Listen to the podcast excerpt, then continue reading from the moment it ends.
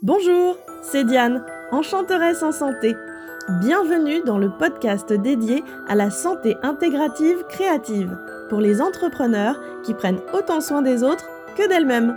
En tant qu'ostéopathe, aroma-olfactothérapeute et coach de vie pro et perso, je serai votre guide facétieuse et enjouée.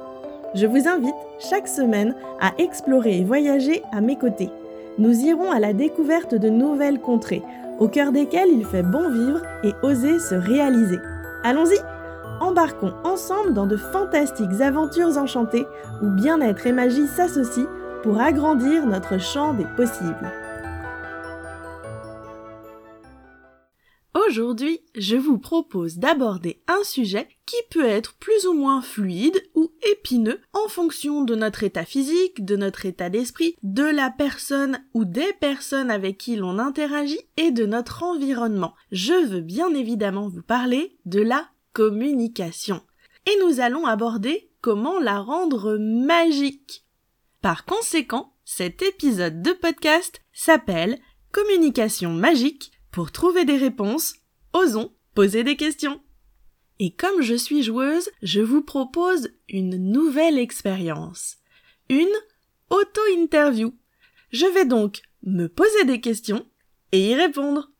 Allez, c'est parti Je suppose que vous avez déjà tous conscience ou bien connaissance des nombreuses subtilités dans notre communication.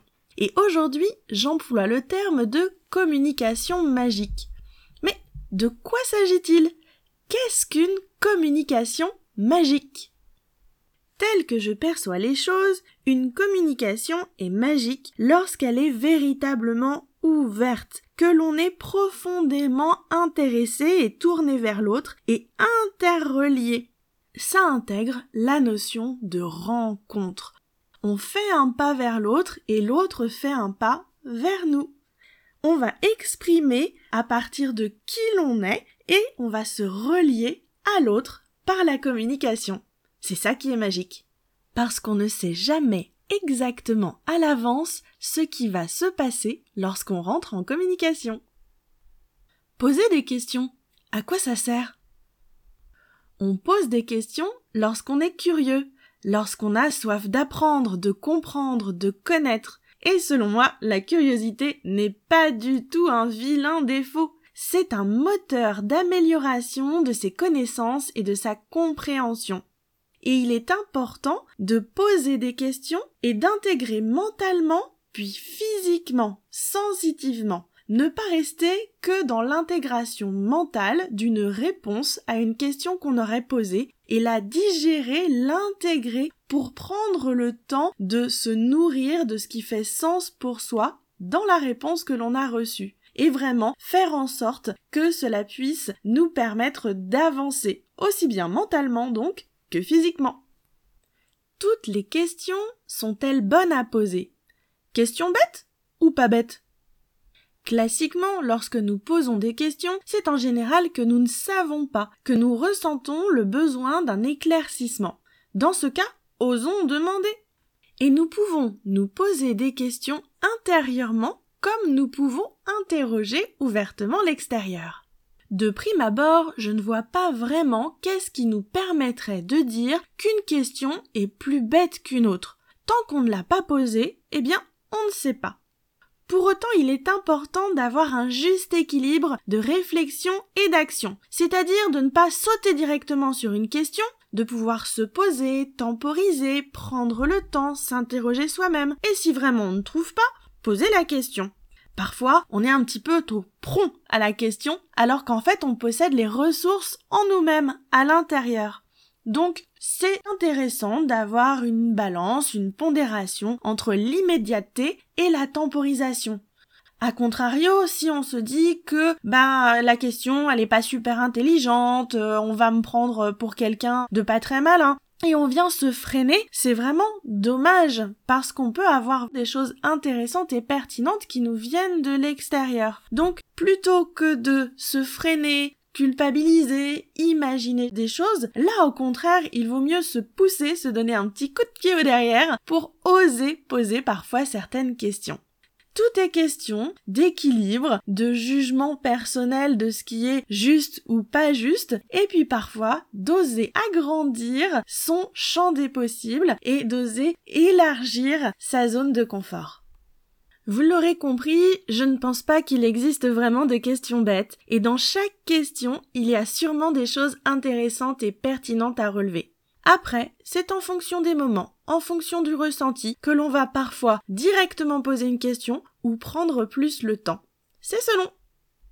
Pour illustrer mes propos, voici une petite anecdote que j'ai vécue lorsque j'étais étudiante en ostéopathie et que je menais une consultation au sein de la clinique de mon école face à une patiente qui m'annonçait être en couple, ne pas vouloir d'enfants, avoir des relations sexuelles et ne pas prendre de contraceptifs, j'étais restée pantoise.